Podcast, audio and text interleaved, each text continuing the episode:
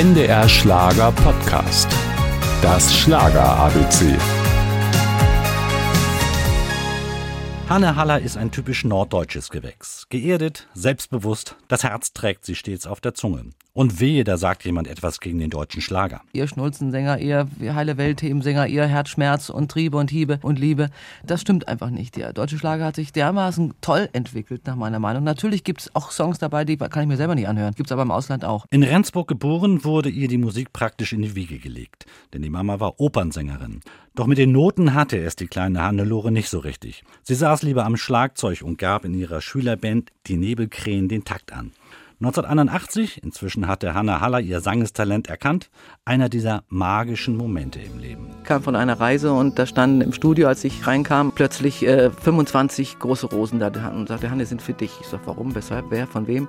Und dann las ich das Kärtchen und da stand drin, bist eingestiegen in die Charts auf Platz 25. Das äh, berührt mich natürlich auch. Das sind ganz tolle Momente. Am Samstagabend war es wieder Presse kürte sie schon zur neuen Alexandra. Doch Hanne Haller blieb ihrer Linie treu. Als gelernte Tonmeisterin produzierte sie alle Titel selbst und die kamen an.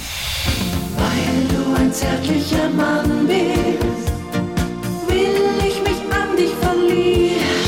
Mein lieber Mann, I love you too. La vie, l'amour, je t'aime, mon appui. 1985 dann der ganz große Auftritt. Beim Grand Prix zusammen mit der Gruppe Wind präsentiert Hanne Haller diesen Song. Für alle hier, die den war schon auf dem Weg, wurde ich, wurde ich geholt, äh, weil das so eine lange, riesengroße Halle war. Äh, ja, Deutschland hat gewonnen und wir waren schon auf dem Weg und dann konnten wir doch kurz vor der Bühne wieder umkehren, weil ein paar Pünktchen fehlten. Über viele Jahre gehörte Hanne Haller zu den bekanntesten Schlagersängerinnen in Deutschland.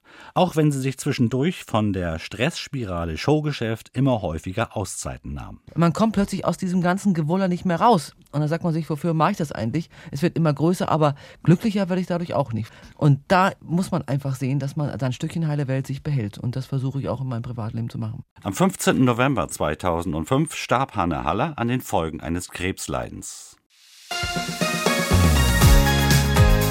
Das Schlager ABC. Ein Podcast von NDR Schlager.